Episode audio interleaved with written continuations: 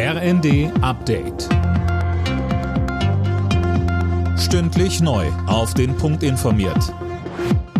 Ich bin Anna Löwer. Guten Abend. Einigung im Tarifstreit bei den kommunalen Erziehungskräften und Beschäftigten in sozialen Berufen. Die Gewerkschaft Verdi und der Beamtenbund DBB haben sich auf zwei freie Tage pro Jahr mehr geeinigt. Außerdem wird es einen Lohnplus von 130 Euro für Erzieher und 180 Euro für Sozialarbeiter geben. Die Türkei blockiert offenbar den Beginn der NATO-Beitrittsgespräche mit Finnland und Schweden. Präsident Erdogan führt weiter Sicherheitsbedenken an.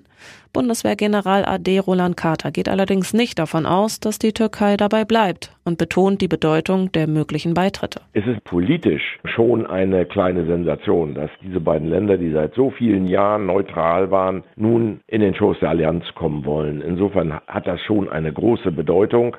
Und das wäre natürlich für die Allianz eine erhebliche Bereicherung. A, weil die schwedischen wie die finnländischen Streitkräfte hervorragend ausgebildet sind, hervorragend ausgestattet sind und einen reichhaltigen Erfahrungsschatz mitbringen.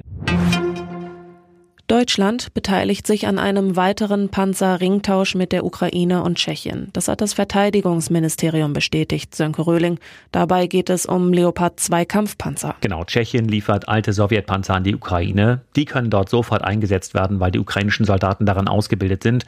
Und im Gegenzug liefert Deutschland den Tschechen 15 Leopard 2 A4, also etwas ältere Modelle aus Beständen der Industrie, inklusive Munition, Ersatzteilen und Ausbildung der tschechischen Soldaten. Außerdem soll Tschechien in den nächsten Jahren 50 Leopard 2A7 Plus bekommen. Das wäre dann der modernste Kampfpanzer aus Deutschland. Quer durch die Fraktionen haben die Bundestagsabgeordneten über eine mögliche Neuregelung der Sterbehilfe debattiert. Für die einen geht es im Kern um das Recht auf selbstbestimmtes Sterben, für die anderen steht die Suizidprävention an erster Stelle. Alle Nachrichten auf rnd.de